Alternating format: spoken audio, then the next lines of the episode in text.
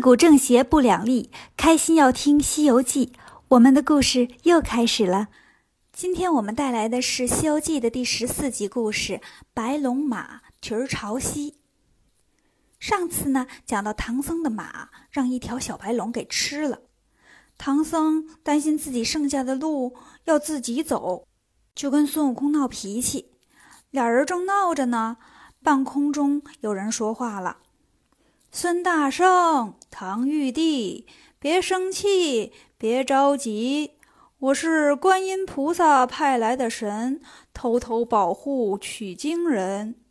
孙悟空一听，哎呦，这运丫的果然不同凡响啊，高兴了。好，你们在这看着这个那个我师傅哈，我找那龙去。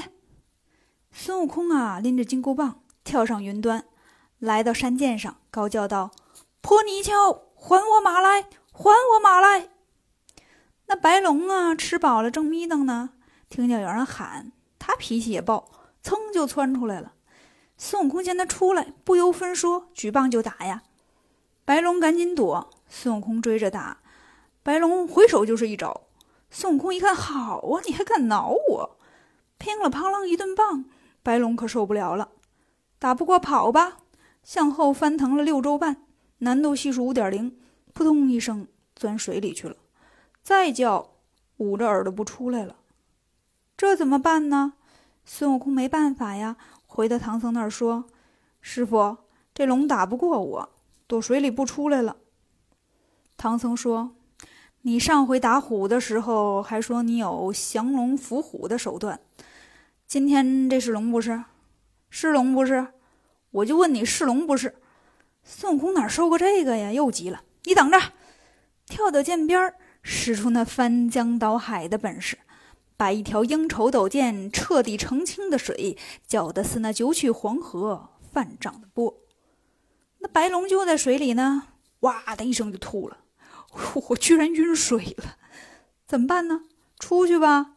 钻出水来，孙悟空不依不饶：“是不是你吃了我的马了？你给我吐出来！”白龙心说：“刚才可不全吐出来了吗？”他知道自己斗不过这猴子，心想：“惹不起，我还躲不起吗？”于是变成了一条水蛇，钻到草里去了。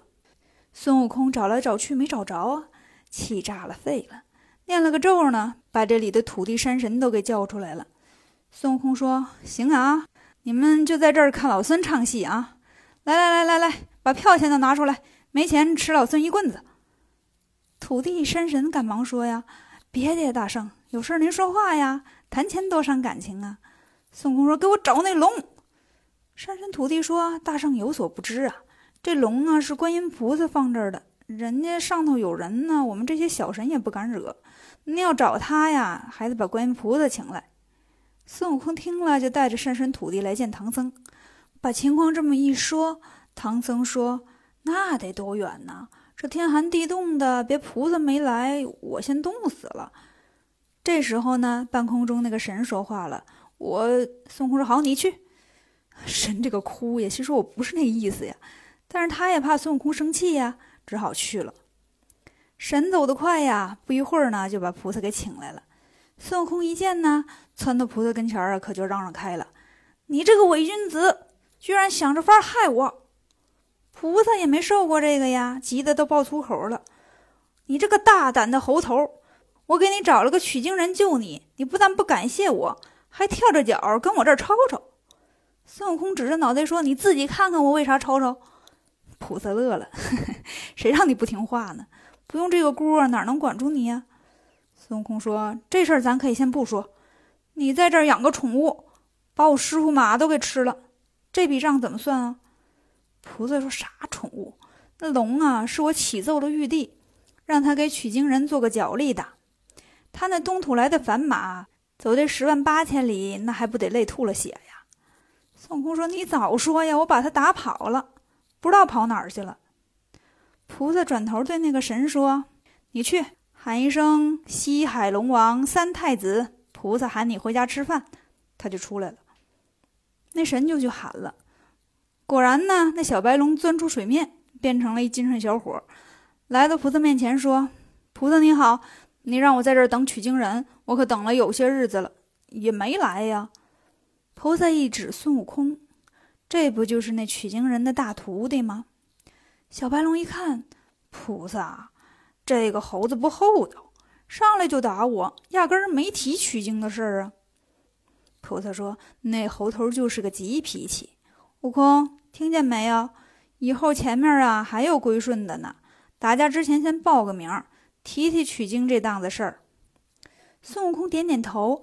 菩萨上前呢，就把小白龙挂在脖子上的明珠揪下来揣怀里了，用杨柳枝啊蘸了点水，往白龙身上甩了甩，吹了口仙气儿，说：“变！”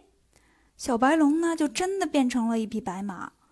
菩萨对孙悟空说：“行啦，带着他去找你的师傅吧。”孙悟空说：“我不去。”大老远的，我保着个凡僧，哪年哪月才能到西天呢？回头西天没到，我老孙先上西天了。菩萨说：“你别闹啊，这样吧，真遇着平不了的事儿呢，我找人帮你；实在不行啊，我亲自来帮你，怎么样？你来，我再赠你一样本事。”说着呢，菩萨揪下来三个杨柳叶儿，放在了孙悟空脑袋后头，叫了声“变”，然后说。这三根救命毫毛，实在没辙的时候呢，你薅下来试试好使不好使。孙悟空这才满意，揪着那龙马的鬃毛啊，带过来给唐僧看。师傅，马来了。唐僧说：“这是我原来的小白吗？”孙悟空说：“师傅，你寻思啥呢？这是那龙。”说完呢，就把事情经过都给说了。唐僧一听，大吃一惊啊！啊，那菩萨呢？那那我得去谢谢他呀。孙悟空说：“菩萨哪有功夫等你呀？现在都回南海吃烙饼去了，咱赶紧上路吧。”唐僧看了看这马，连个马鞍都没有，我坐哪儿啊？孙悟空说：“出门在外就别穷讲究了，等咱进了城啊，咱画一个吧。”师徒二人上了路，天色渐晚呢，见到前面有一个建筑物，唐僧说：“哎，前头好像有户人家，咱们去借住一个晚上吧。”孙悟空说：“师傅，你啥眼神啊？那是个庙。”俩人来到跟前呢，看见庙里有个老大爷，就跟他商量想住一晚。孙悟空一回头，看见房檐下有一根晾衣绳，扯下来就往马身上系。老大爷一看乐了：“ 你这马哪儿偷来的？”孙悟空一听就来气了：“你会不会聊天？我们出家人呢，怎么会偷马？”老大爷笑着说。不是偷的，连个马鞍缰绳都没有，还用我的晾衣绳拴呢。唐僧说：“老人家，我这个徒弟顽皮。悟空，你说说你，你想拴马，跟人要条绳子，你扯人晾衣绳干嘛呀？”老大爷说：“师傅，我开玩笑呢。我这儿啊，正好有一副马鞍，我也不骑马，留着也没用，送你吧。”唐僧一听，那感情好啊，连声说：“谢谢，谢谢，谢谢。”再一抬头呢。那老大爷不见了，唐僧纳闷儿，人呢？想知道接下来的故事吗？关注微可说，如果喜欢我们的故事，就请订阅一下吧。